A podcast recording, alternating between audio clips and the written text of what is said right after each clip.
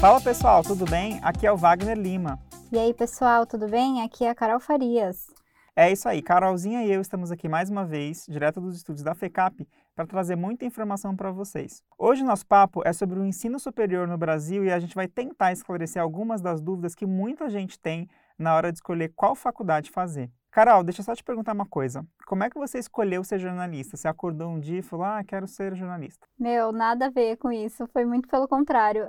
Quando eu estava para escolher o curso que eu queria fazer de faculdade, eu estava em dúvida entre 11 cursos. Eu queria fazer, tipo, tudo que estava na área de comunicação, de artes, turismo, relações internacionais. E aí, o que, que eu pensei? Jornalismo vai me deixar migrar entre essas áreas. Assim, eu vou poder trabalhar um pouquinho ali com arte, vou poder trabalhar um pouquinho ali com educação, vou poder trabalhar ali um pouquinho com turismo. Então, eu acho que o mais amplo possível que eu achei que seria que me desse, me desse depois no futuro a possibilidade de escolher melhor ou de migrar para alguma coisa mais específica. E aí foi por isso que eu escolhi jornalismo. E você, Wagner? Então, eu sempre conto para os meus amigos, quando me perguntam por que você escolheu ser jornalista. E eu lembro quando eu tinha tipo uns 10 ou 8 anos, eu gostava muito de ler jornais e revistas. Só que eu fazia as minhas revistas, tipo, eu recortava imagens reais de revistas e aí eu colava numa folha de caderno e escrevia o texto. E aí eu depois ia vender as revistas que eu fabriquei. Só que não é muito fácil para uma adolescente, né, de, sei lá, nos seus 14, 15, 16 anos, escolher qual profissão seguir. Com certeza.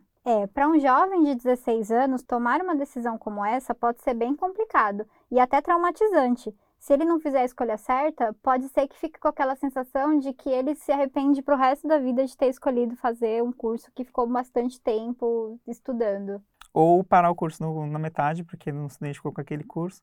E agora, é, na minha época só existia faculdade presencial, pelo menos, mas agora, além de escolher o curso, você tem que escolher qual modalidade você vai, você vai estudar, se é presencial, se é semipresencial, se é AD. É, mas os dois convidados que a gente trouxe aqui hoje vão ajudar muito a gente a esclarecer essas dúvidas de como começar uma graduação.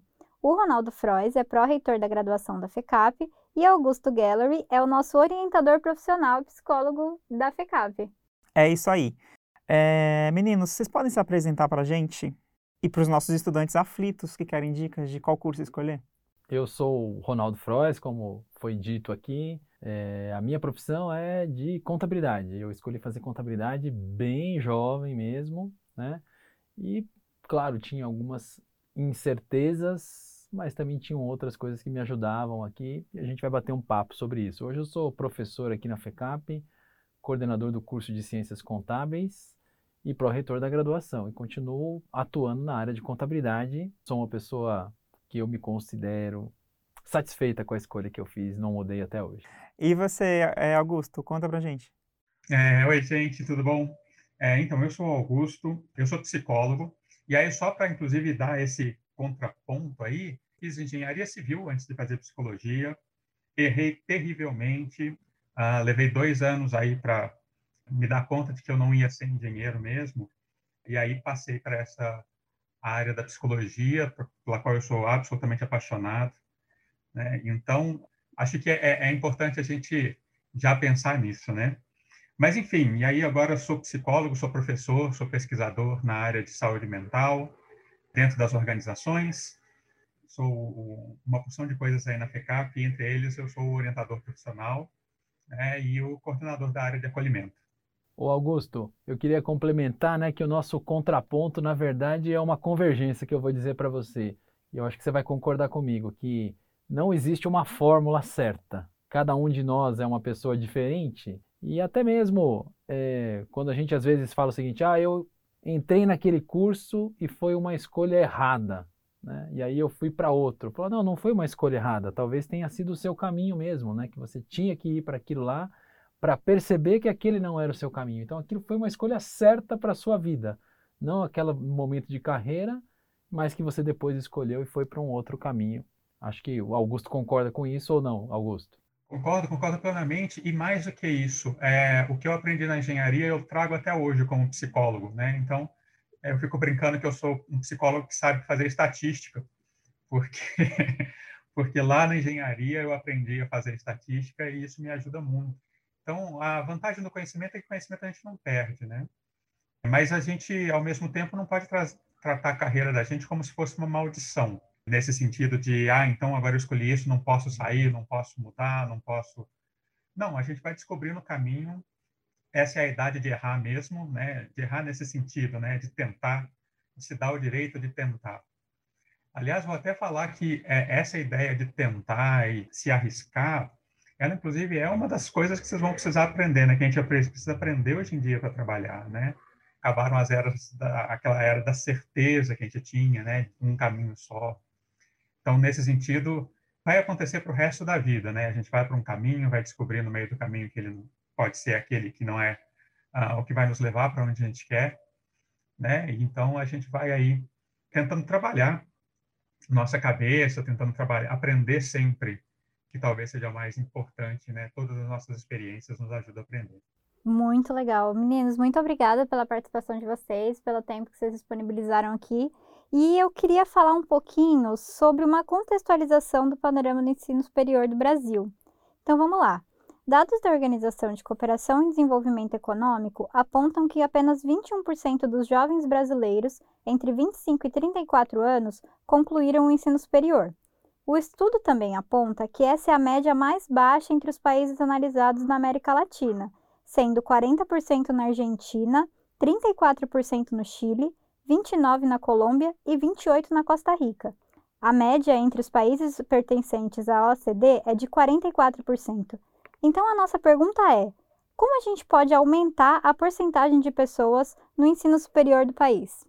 Olha, não é fácil, né? Porque isso é um reflexo da nossa sociedade, né? Todos nós sabemos que o Brasil é um dos países mais desiguais do mundo e certamente deve estar entre os mais desiguais da OCDE, né? Que são os países mais ricos, assim, né? Quando a gente coloca. Então, eu, eu não tenho a fórmula aqui, nem tenho a pretensão de dizer é, como é que a gente consegue mudar isso, porque isso é um problema estrutural da sociedade. Aí são muitas políticas públicas, a gente tem aí uma história recente no Brasil de políticas públicas, né? E aí a gente começa com o FIES, né, no, no, começo dos anos 2000, depois o ProUni, depois uma reativação do FIES. E aí nas crises recentes, aí a gente perde participação, é, menos pessoas estudando aí, né? Então, é um caso clássico no Brasil, e não é só no Brasil, é no mundo todo, também você precisa de políticas públicas para que mais pessoas ingressem no ensino superior. Então, acho que esse é um ponto, a gente olhar do ponto mais macro. Agora, olhando no ponto das pessoas, eu acho que a gente tem um caminho grande também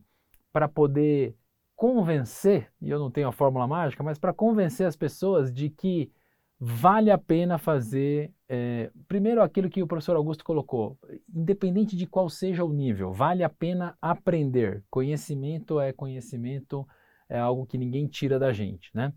E um segundo ponto é de que vale a pena ainda você ter uma educação formal, sobretudo no Brasil, a gente tem dados disso aí, né?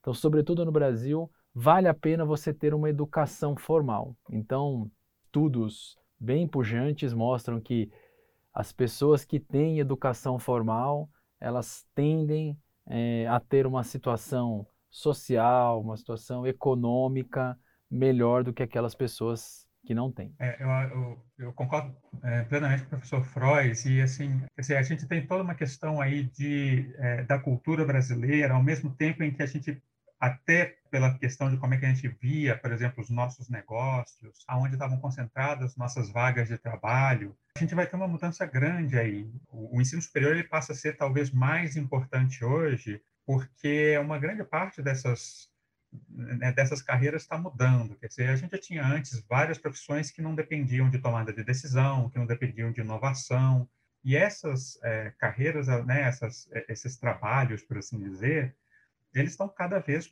ficando mais raros. Então, se a gente quiser sair das crises financeiras, e é, e é super complicado, porque por causa das crises econômicas, a gente perde investimento em educação, né, como o professor Freud tão bem falou, mas ao mesmo tempo a gente passa a ser mais dependente da educação para sair das crises econômicas. Então a gente fica aí com esse ciclo que só agora realmente com investimento, com um investimento que não é só econômico, mas é cultural também, é valorizar o ensino superior, né? Perceber que ah, o ensino superior não é um, um diploma que você recebe no final, mas uma formação. Acho que talvez essa seja uma questão importante para a gente começar a trabalhar aí com os jovens, de entender que escola acabou, né? Que a educação, a educação superior, né, né no nível superior, ela é muito mais ampla do que vir é, repetir conteúdo, né?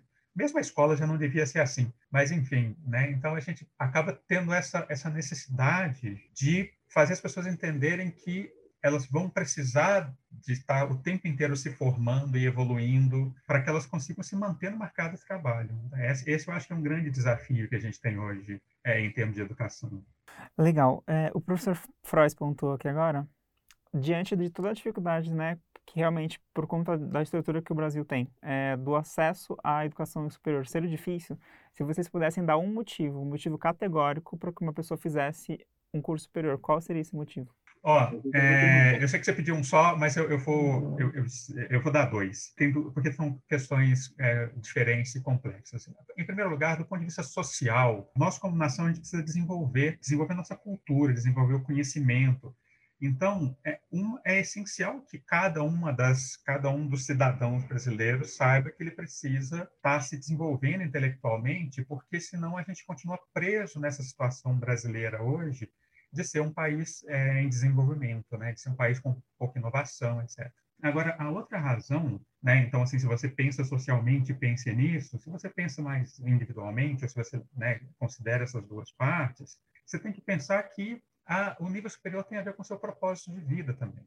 Né? Quer dizer, o que, que a gente deseja ser, né? aonde a gente quer chegar, o que a gente quer mudar, né? o que, que a gente vai é, considerar como ter sucesso na, né, na nossa vida, ela de novo depende de uma de uma de uma formação contínua, né?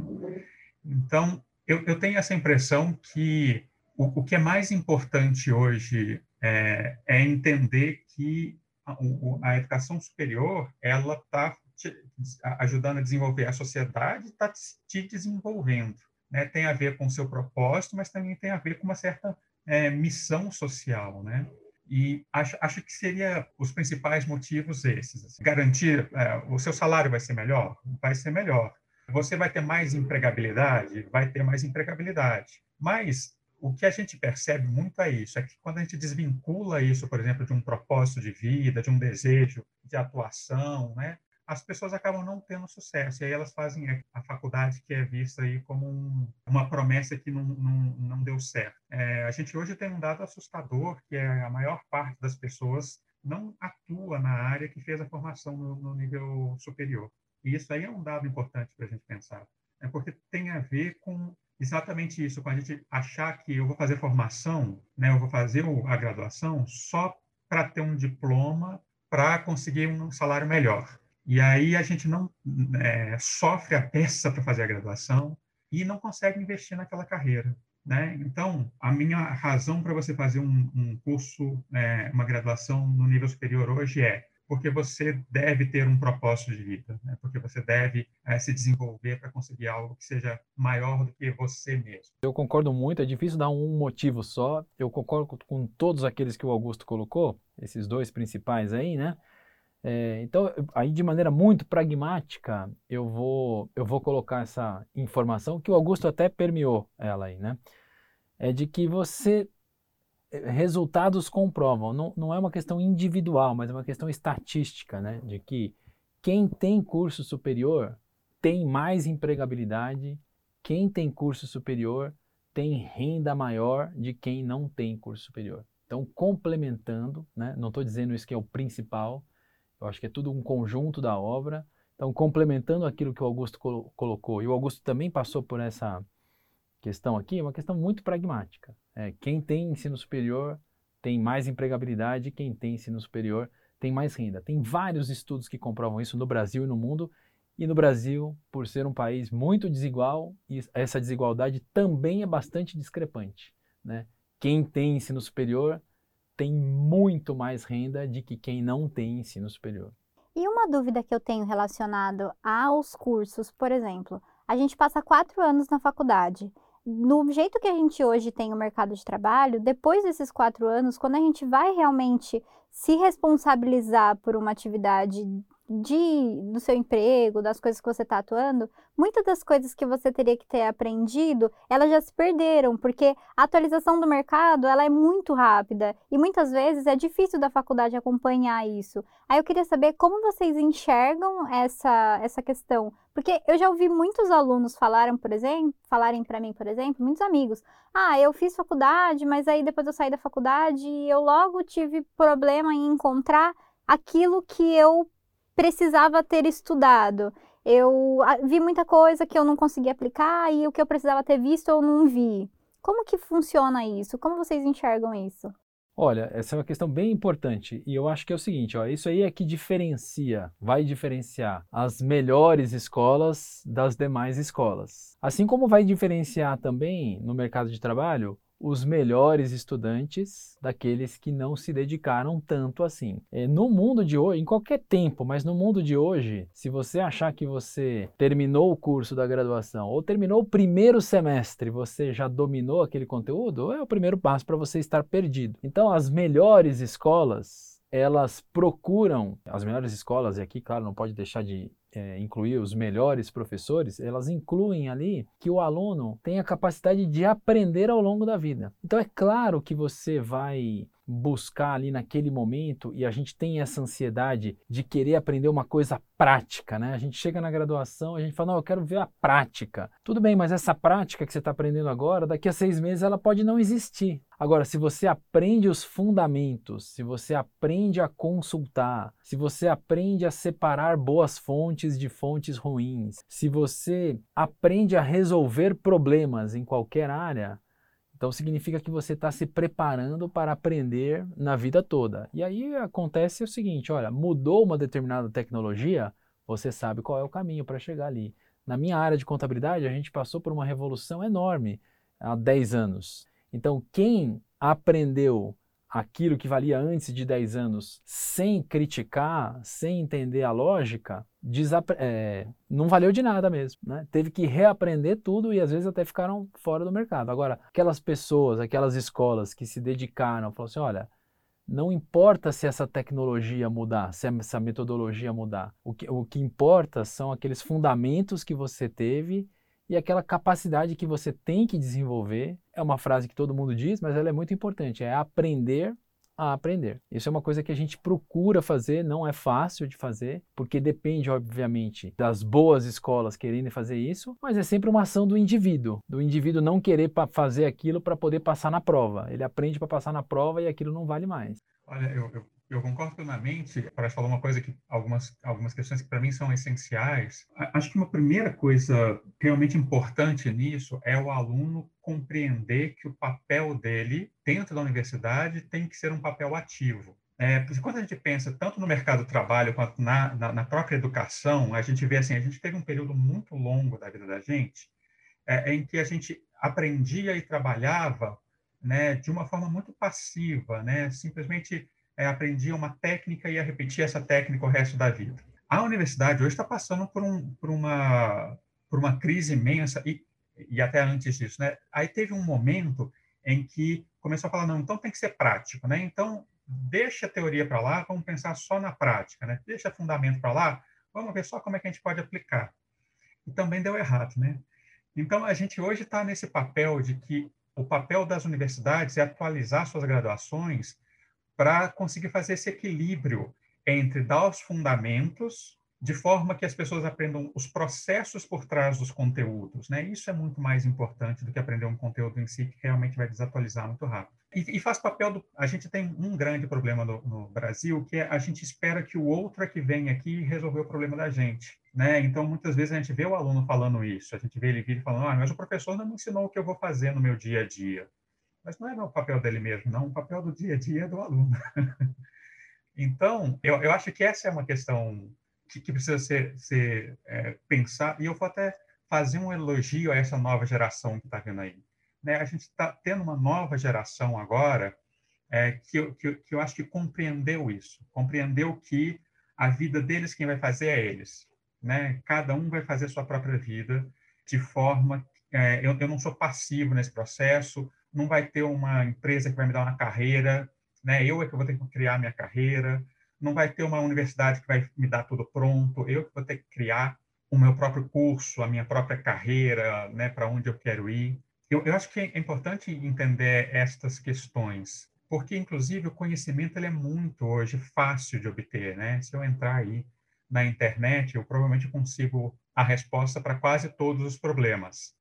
O problema é como é que eu aplico isso, né? como é que eu sei, né? como é que eu faço a, a partir do conhecimento que eu tenho. Né? E eu acho que o papel da universidade hoje é muito mais esse, de falar como é que você entende processos, como é que você cria novos processos, do que dizer, né, olha, né, você, para usar um programa de computador, você tem que clicar nesses botões aqui. Beleza, então a gente já entendeu o quanto é importante fazer uma faculdade. Então eu queria que vocês me dissessem qual que é a principal dúvida ou medo ou anseio de quem vai começar um curso superior?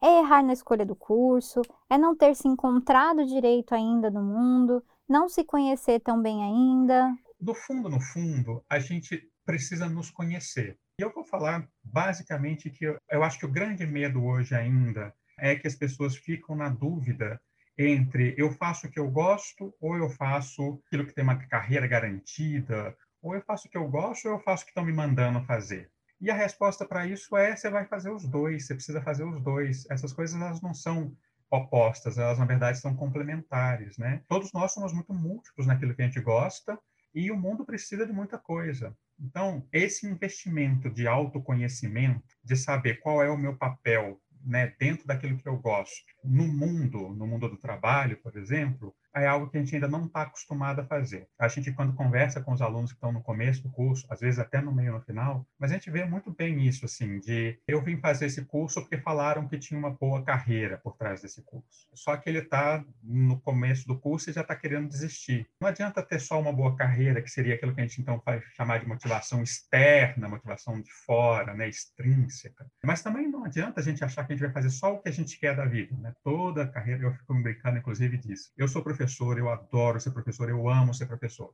Tem que corrigir prova. Corrigir prova não é uma das coisas mais legais do mundo. Você está lendo 90 vezes a mesma coisa. Mas, é, mas faz parte. E por que, que eu, eu dou conta de corrigir prova e corrijo prova com uma certa satisfação? Porque eu sei que faz parte de algo que é muito maior do que corrigir prova, né? que é o quanto eu adoro dar aula. Então, eu, eu acho que se eu pudesse dar uma dica né, nesse instante, duas, eu daria duas, na verdade. É, a primeira é, é se conheça. Começa a pensar como é, aonde você se vê, começa a é, pensar, entenda que provavelmente o dinheiro vai ser uma consequência dessas escolhas e não um objetivo delas. Vai, vai entender toda a carreira da trabalho, toda a carreira do trabalho. Não tem nenhuma carreira que você se forma aos 22 anos e aos 25 você já pode se aposentar porque ficou milionário. Não tem, não tem nenhuma carreira assim. Todas elas vão é, exigir esforço. Então, se esforçar por uma coisa que você gosta é muito melhor do que é, se esforçar por uma coisa que você não gosta, não vê sentido. Né? Então, primeiro conselho, se conheça, né? investe nisso, investe em se conhecer, fazer avaliação com psicólogo para saber sobre carreira, tentar se ver lá na frente sobre o que, que vai te fazer ter essa sensação de sucesso profissional, etc. A segundo, o segundo é, conselho que eu queria dar se dá o, direito de trocar de caminho. Não conclua que a sua carreira é uma maldição que agora que você começou você vai ter que aguentar até o final e vai ter que viver o resto da sua vida assim. Porque além de tudo, você não vai ter sucesso se você estiver assim. Então, testa. Vai um dia, né, conversar com um amigo seu que faz uma determinada profissão, pede para os pais dos seus colegas falarem sobre as profissões, conversa lá, aproveita redes sociais, né, LinkedIn, Facebook, para é, conversar com pessoas. Vai olhar os cursos, né, olhar as grades dos cursos e sempre tentando fazer essa, essa dupla pergunta, né, que é o que isso tem a ver com o meu propósito, o que isso tem a ver com o que eu gosto de fazer. E se você estiver no meio do caminho, sair do plano, né, Acho que aí tem uma outra, uma outra frase que todo mundo fala, mas que né, planejamento é aquilo que assim que acabou a gente começa a revisar. Né? Então, é, tomou a decisão, fique atento, pense, é, né, pense com, com clareza sobre o que, que é, porque quando não faz sentido, é quase impossível a gente gostar do nosso curso, ter boas notas, etc. Então, fica essas duas dicas, né? Se conheça e não tenha medo de tentar. É, eu queria também muito em linha aí com o professor Augusto colocou, né? É, primeiro, respondendo objetivamente a pergunta lá. Eu acho que hoje em dia a principal dificuldade, aquilo que ele colocou, né, essa, essa incerteza que a gente tem, né? Às vezes até uma cobrança exagerada com isso. Falar, oh, eu vou escolher agora para ficar para a vida toda. E aí aquele jovem ali está muito ainda inseguro, é muito jovem ainda, é, é, é, qualquer pessoa com 16, 17 anos fala, você vai ter que, se tiver essa pressão, você vai ter que escolher essa profissão para sua vida toda. A escolha é dificílima. E os dias atuais, ele tem o lado bom e o lado ruim ao mesmo tempo, né? Quer dizer, o ponto forte e ponto fraco, que é o seguinte, hoje em dia a gente tem uma gama de profissões espetacular. Isso é muito bom, mas faça essa imagem na cabeça. Você quer comprar uma batata frita, eu já passei por isso algumas vezes. Quer comprar uma batata frita e você vai no mercado. Se tem uma opção de batata frita ou duas, é fácil de escolher. Você fala, ah, é, é com pimenta ou sem pimenta? Vamos lá.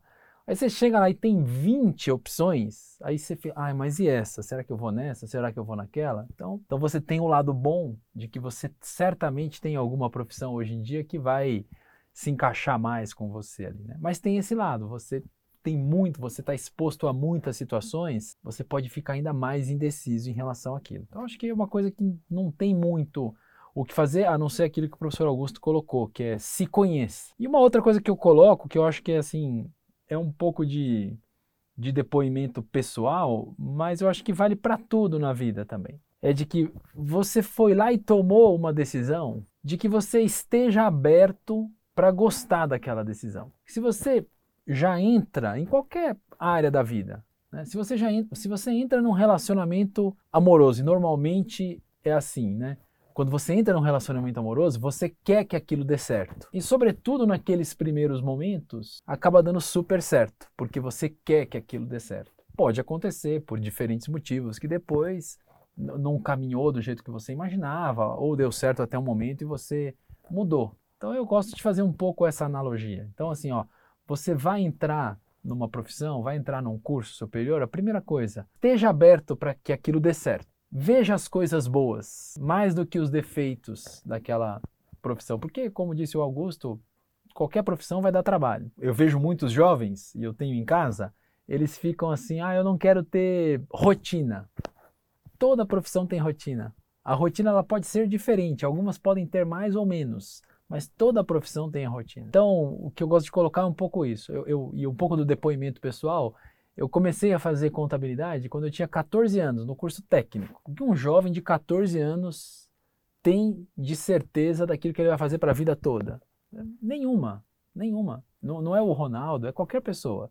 Mas uma coisa que eu fiz ali, quando aquela, aquela opção apareceu para mim, foi deixar a minha mente aberta e o meu coração aberto. Falou, olha, eu quero gostar disso aqui. Né? E aí eu fui pesquisar, e aí eu fui testar, então nessa área de contabilidade, a psicologia tem isso, o jornalismo tem isso, né? as áreas que a gente citou aqui, mas todas as áreas têm isso. Você tem diversas possibilidades dentro daquela área. Eu experimentei várias possibilidades dentro da contabilidade, gostei mais de umas, não gostei de outras, e fui direcionando ali a minha carreira em função disso. Eu acho que essa é a dica que eu colocaria.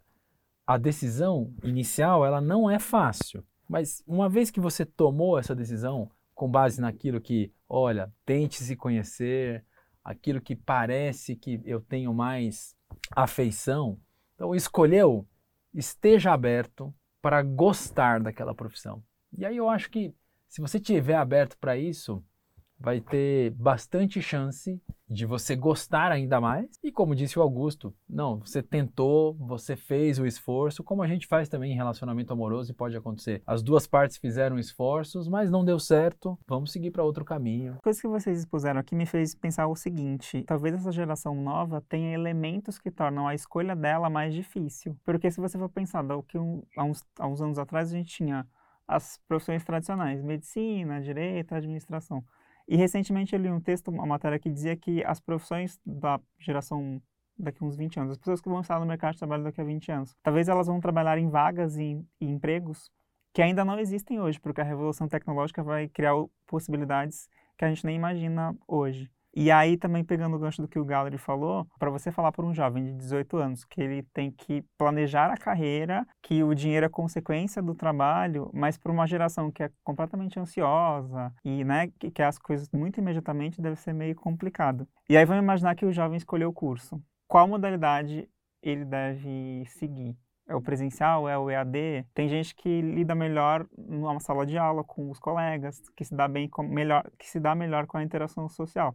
Já tem outras pessoas que no EAD, que é mais mais você por você, talvez aprenda melhor. Como é que escolhe? Naquela minha colocação de que você tem quanto mais opções você tem, para alguns pode ficar mais difícil a escolha, eu acho que aqui tem uma situação aí também, né? Mas indo aqui no, na linha do depende, porque é isso mesmo, voltamos ali naquilo que o professor Augusto colocou, né? É você tem que se conhecer. Claro, quando você vai fazer uma escolha, e isso aqui, todo mundo tem que ver quais são as possibilidades que você tem. Porque às vezes você tem algum ideal, e aí a gente volta naquele momento inicial, né? A gente não tem todas as opções para todo mundo né, por uma questão de desigualdade, por outras questões também envolvidas. Então, também cada pessoa vai ter que avaliar quais são as possibilidades que ela tem. Então, quando a gente citou as melhores, é claro que a gente gostaria que todo mundo estudasse nas melhores escolas, mas nem todo mundo a situação hoje que a gente tem tem condições de fazer isso. Então você tem que ver quais são os leques, ou qual é o leque de opções que você tem. E aí entra o leque de opções de curso, o leque de opção de escolas e o leque de opção de modalidades. O que a gente pode dizer, acho que o professor Augusto pode complementar depois, o que a gente pode dizer é o seguinte, especificamente na sua pergunta, né? Modalidade presencial ou modalidade à distância. Para você ser o protagonista da sua vida, para você ser o sujeito ativo, não vai importar muito qual é a modalidade. Mas, de maneira pontual, de maneira do jeito que está colocado hoje, você escolher um, um curso à distância, um curso semipresencial, vai depender muito mais da sua proatividade, vai depender muito mais da sua disciplina para que você possa avançar naquela carreira. Então, a gente costuma dizer que os cursos à distância, eles são muito bem feitos, muito é uma opção excelente para aquelas pessoas que têm uma disciplina, para aquelas pessoas que têm uma capacidade de autoestudo grande. E as outras pessoas, eh, no curso presencial, você tem essa riqueza de que, sobretudo quem estudou presencialmente, sabe disso. Você é forte em algum ponto, o seu colega é forte em outro ponto, e o seu colega vai te ajudar, e o professor está ali, você pode perguntar para ele de uma maneira mais quente, mais rápida. Então você acaba sendo ajudado, se você estiver num lugar bom ali, né? Você acaba sendo ajudado pela disciplina dos outros, né? Aquela coisa, um momento você está um pouco desanimado, mas o seu colega está animado e aí ele pode te puxar para cima. Num determinado conteúdo você não vai bem, mas o outro colega vai bem e depois tem essa troca. E essa relação até que você vai fazendo durante a faculdade, ela é muito rica para sua carreira no geral, né? Porque você sabe de um amigo que atua em uma área que você se interessa também, e aí você pode ir buscando caminhos relativamente parecidos com aquele que ele seguiu você tem várias é, possibilidades de você se desenvolver através daqueles que estão perto de você. Uhum. Certeza, com certeza a gente tem. E aí a gente tem, é, também não quero cravar, como o depende cabe muito bem aqui. É, você tem pontos muito bons também é, no ensino à distância como uma opção. Até a interação hoje em dia também está muito melhor né, no ensino à distância, no ensino semipresencial aí que a gente tem né, nessa escolha é em termos do seu protagonismo. Eu concordo 100% com isso. Quer dizer, o curso que você vai fazer vai realmente fazer diferença na sua vida se você assumir esse curso e trazer ele para você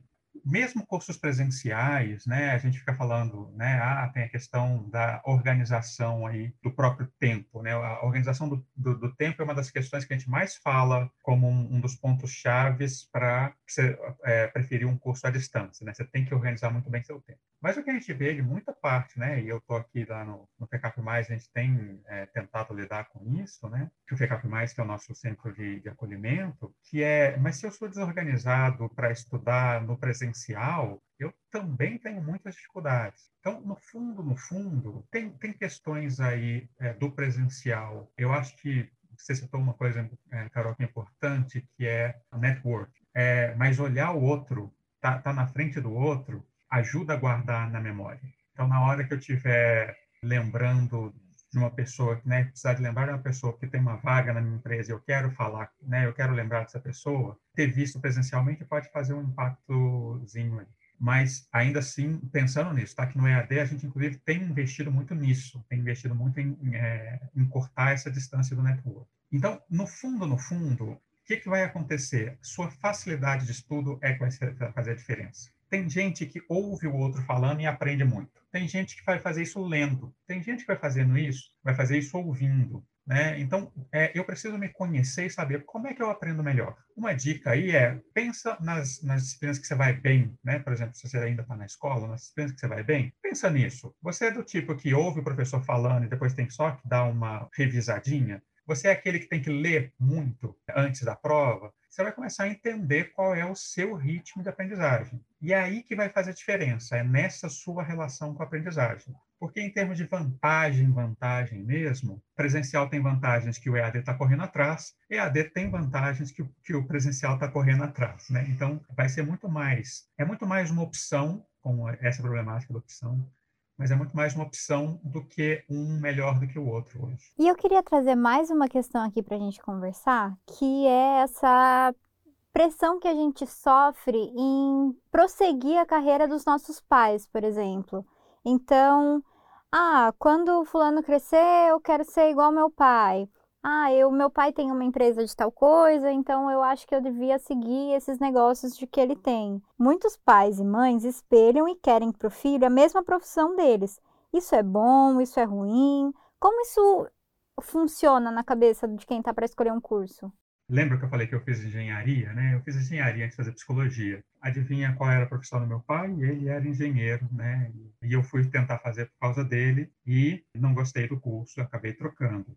E aí fui fazer psicologia, é, mas desde que eu estou na psicologia eu tenho uma carreira acadêmica. comecei a fazer pesquisa no segundo é, período, do, do, no segundo semestre do curso de psicologia, enfim. E vou virar professor. Ganhe uma bala quem souber a, a profissão da minha mãe. Professora.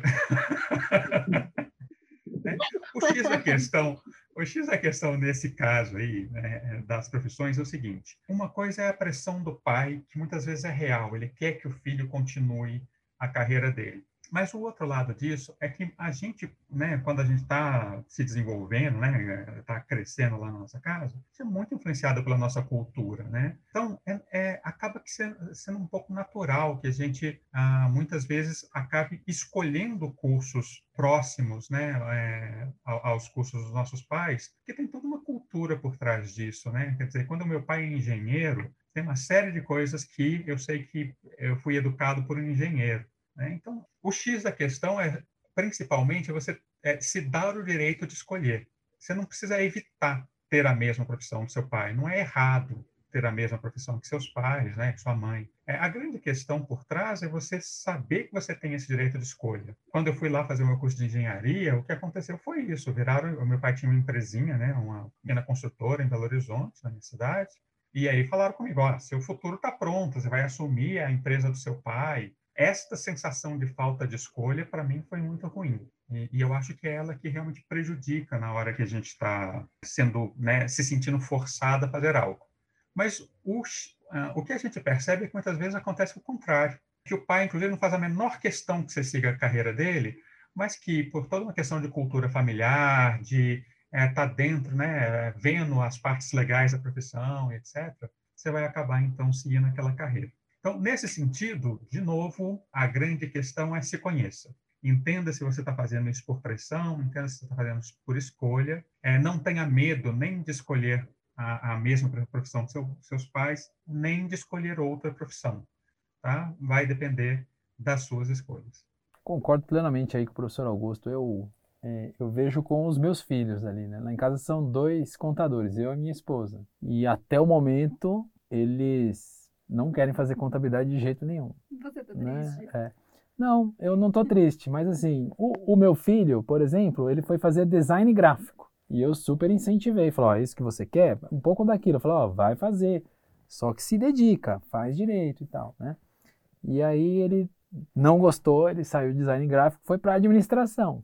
Então ele não está em contabilidade, mas está numa área próxima ali. E a minha menina não. Minha menina ainda está no, quer dizer, está exatamente nesse momento, no momento de decidir, e até o momento não tem nada parecido. Assim. Eu, como disse ali o Augusto, a gente de maneira direta, a gente não fez pressão nenhuma, mas você está convivendo ali, ele está convivendo. Naturalmente você tem colegas que são profissionais da mesma área que você, acaba tendo essa influência indireta. Acho que quando você está ali, o jovem tem que estar tá, é, ligado nisso, é exatamente o que o Augusto falou. Você, ó, nem ter a pressão de não escolher a profissão do pai e da mãe, e também nem ter a pressão de ter que escolher a profissão do pai e da mãe. Tem que ter, dadas as condições de cada pessoa, de cada família, eu tenho a liberdade para poder escolher e seguir o meu caminho. Aqui. Vou perguntar para vocês dois, Wagner e Carol, vocês sentiram pressão da família para que vocês tinham que seguir necessariamente uma uma, uma profissão? Olha, os meus pais, e eles vão ouvir o podcast, eu acho que eles não ficaram muito contentes com a minha escolha de jornalismo. Mas depois do primeiro semestre, assim, eles viram que eu tinha me encontrado, que eu gostava do curso, eu acho que foi mais fácil aceitar, assim. Já, Já no meu caso, o sonho, o sonho da, vida da, vida da minha mãe era ser jornalista. Então, nosso dia da minha formatura, ela assim, nossa, como aquela mulher chorava. Mas assim, foi muito difícil para mim escolher jornalismo, né? Então, ela, ela fez turismo, ela se formou em turismo, e era uma das áreas que eu queria fazer também. Então, eu sempre estava ali buscando alguma coisa que fosse parecida com aquelas características da minha mãe que eu considerava legais. Então, eu não sei se foi um, se espelhar no que ela fazia ou no, no jeito como ela era mas a influência que a gente tem, sabe? Tipo, nossa, eu acho essa, essa e essa característica da minha mãe muito interessante. E eu gostaria de ter essas características em mim. Então, eu acho que faz sentido para mim buscar caminhos equivalentes ou ir por talvez lugares que ela iria. Então, talvez eu tenha sido influenciada, assim. É, eu acho que é, é isso. É, a gente é, pode ser muito feliz, né? No final de tudo dá certo, porque mesmo que você não siga na profissão, alguma coisa você vai extrair dali. E aí o nosso papo já está encerrando e eu queria só fazer mais uma última pergunta, que é o seguinte: se a gente pudesse escolher duas palavras para resumir aqui a escolha da faculdade e o nosso papo foram depende e autoconhecimento. e aí eu lembro quando eu fiz um teste. É, eu fiz um teste vocacional e não deu jornalismo, deu direito. Os meus sempre davam jornalismo. É. E aí eu queria perguntar, aí levando a pergunta para o psicólogo, aquelas 10 ou 15 perguntas que tem no teste, realmente vão traçar um, traçar um perfil da pessoa e realmente dá para confiar no teste vocacional? A resposta bem clara e direta é não.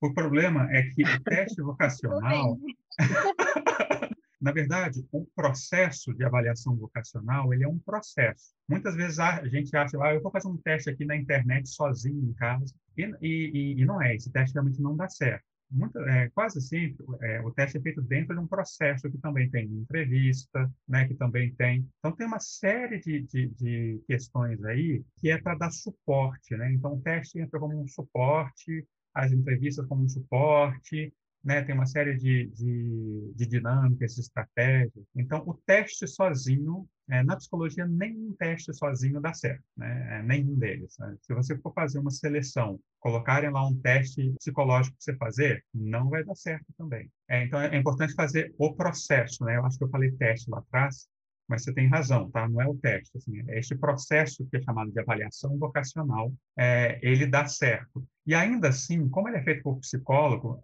99% das vezes a resposta do psicólogo no final é depende. Né? Ele vai falar, olha, você parece que tem tendência a gostar disso, você tem facilidade para isso. E isso te abre uma gama. Então, assim, entre direito jornalismo, são profissões que, que exigem, por exemplo, de oratória, de comunicação. Então, tem toda uma questão aí de perfil, que no fundo, no fundo, inclusive isso, não tem nenhum, nenhuma avaliação vocacional séria que vai virar para você e vai falar, você deve fazer direito.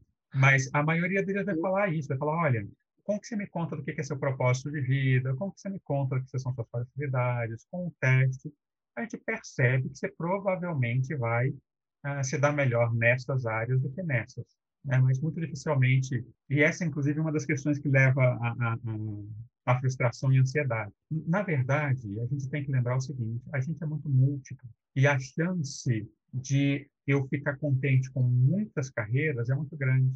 É, não tem uma escolha só nesse sentido. Só se vocês pensarem nos hobbies de vocês. Né? Então, tem gente que é um super músico de hobby, mas que nunca quis aquilo como carreira. mas estuda todo dia, você tem uma dedicação para aquilo, que podia ser o contrário, ele podia falar, não, então eu vou ser músico como profissão e como hobby eu vou ser psicólogo, né? Enfim, processo de avaliação vocacional, vale. Fazer um teste, não, ele não vale não. Eu queria pedir para o Frais os nossos cursos, que não são poucos, mas acredito que você deve lembrar de todos de cabeça. Aqui na FECAP nós temos os seguintes cursos de graduação, né? Então, administração, ciências contábeis, ciências econômicas, relações públicas, publicidade e propaganda, relações internacionais, secretariado executivo, aí os cursos tecnológicos de gestão financeira, e o curso tecnológico Análise e Desenvolvimento de Sistemas. São esses os nossos cursos de graduação aqui na FECAP. Legal, e quem escolher fazer algum desses cursos durante toda a graduação terá o apoio do nosso querido Gallery. Com o FECAP+, Com que é um núcleo exclusivíssimo de apoio e acolhimento que ajuda em todas as áreas da graduação. Se tiver com problema psicológico, se tiver com problema financeiro, eles dão um apoio também para você reorganizar suas finanças. Se tiver com problema nas provas, tem apoio de monitoria, tem apoio de nivelamento. Então, assim, tudo que precisar, o aluno daqui não sofre. Só sofre na prova. Legal. Gente, muito obrigado pela presença de vocês e eu queria que vocês se despedissem agora dos nossos alunos e calouros, que provavelmente agora estão com menos dúvidas. Bom, pessoal, obrigado pelo papo, foi bem bacana, é sempre um prazer estar aqui com o Wagner, com a Carol, o professor Augusto, que a gente troca bastante ideia. Professor aqui, eu sempre chamo de professor, é, é natural, né, Augusto? Mas é um grande amigo que a gente tem aqui. É isso, acho que o recado que eu deixo para vocês, ó, vale a pena estudar qualquer que seja o motivo. Né? E aí, como a gente está falando de ensino superior, vale a pena fazer um curso superior por todos esses motivos que a gente colocou aí. Bom, gente, eu também agradeço muito. É, é sempre um prazer estar aqui conversando, falando um pouquinho disso, né, que acaba sendo nosso dia, é, dia a dia e que é, eu posso dizer, né, eu fui muito feliz na minha escolha inclusive da FECAP, porque é um lugar que eu acho muito, muito bacana de trabalhar, porque tem a ver com o meu propósito. Né? Quando eu resolvi ser professor, o meu propósito é eu quero ajudar as pessoas a se encontrarem, a se desenvolverem, e eu acho que a FECAP é esse espaço, que é o único, mas acredito que a gente tem esse espaço na FECAP, de você vir aqui para se desenvolver, né? para se tornar uma pessoa mais próxima do que você quer ser. E aí estamos super à disposição, estamos super, quem quiser entrar em contato, quem quiser conversar, falar um pouquinho sobre o FECAP+, estamos super abertos para atender quem precisar. Obrigada. Valeu, gente. Bom, queridos ouvintes, então é isso. Se você gostou desse episódio e se não gostou também, a gente quer muito ouvir a sua opinião. Escreve para a gente no e-mail podcast@fecap.br. A gente também adoraria saber o que você quer ouvir aqui. Se tiver alguma ideia ou sugestão para o programa, será muitíssimo bem-vindo. É, a gente vai ficando por aqui e não esquece de seguir a FECAP nas redes sociais e nos aplicativos de streaming para saber sempre que tiver um episódio no novo e não perder nenhum. Tchau, pessoal, e até a próxima. Tchau, gente.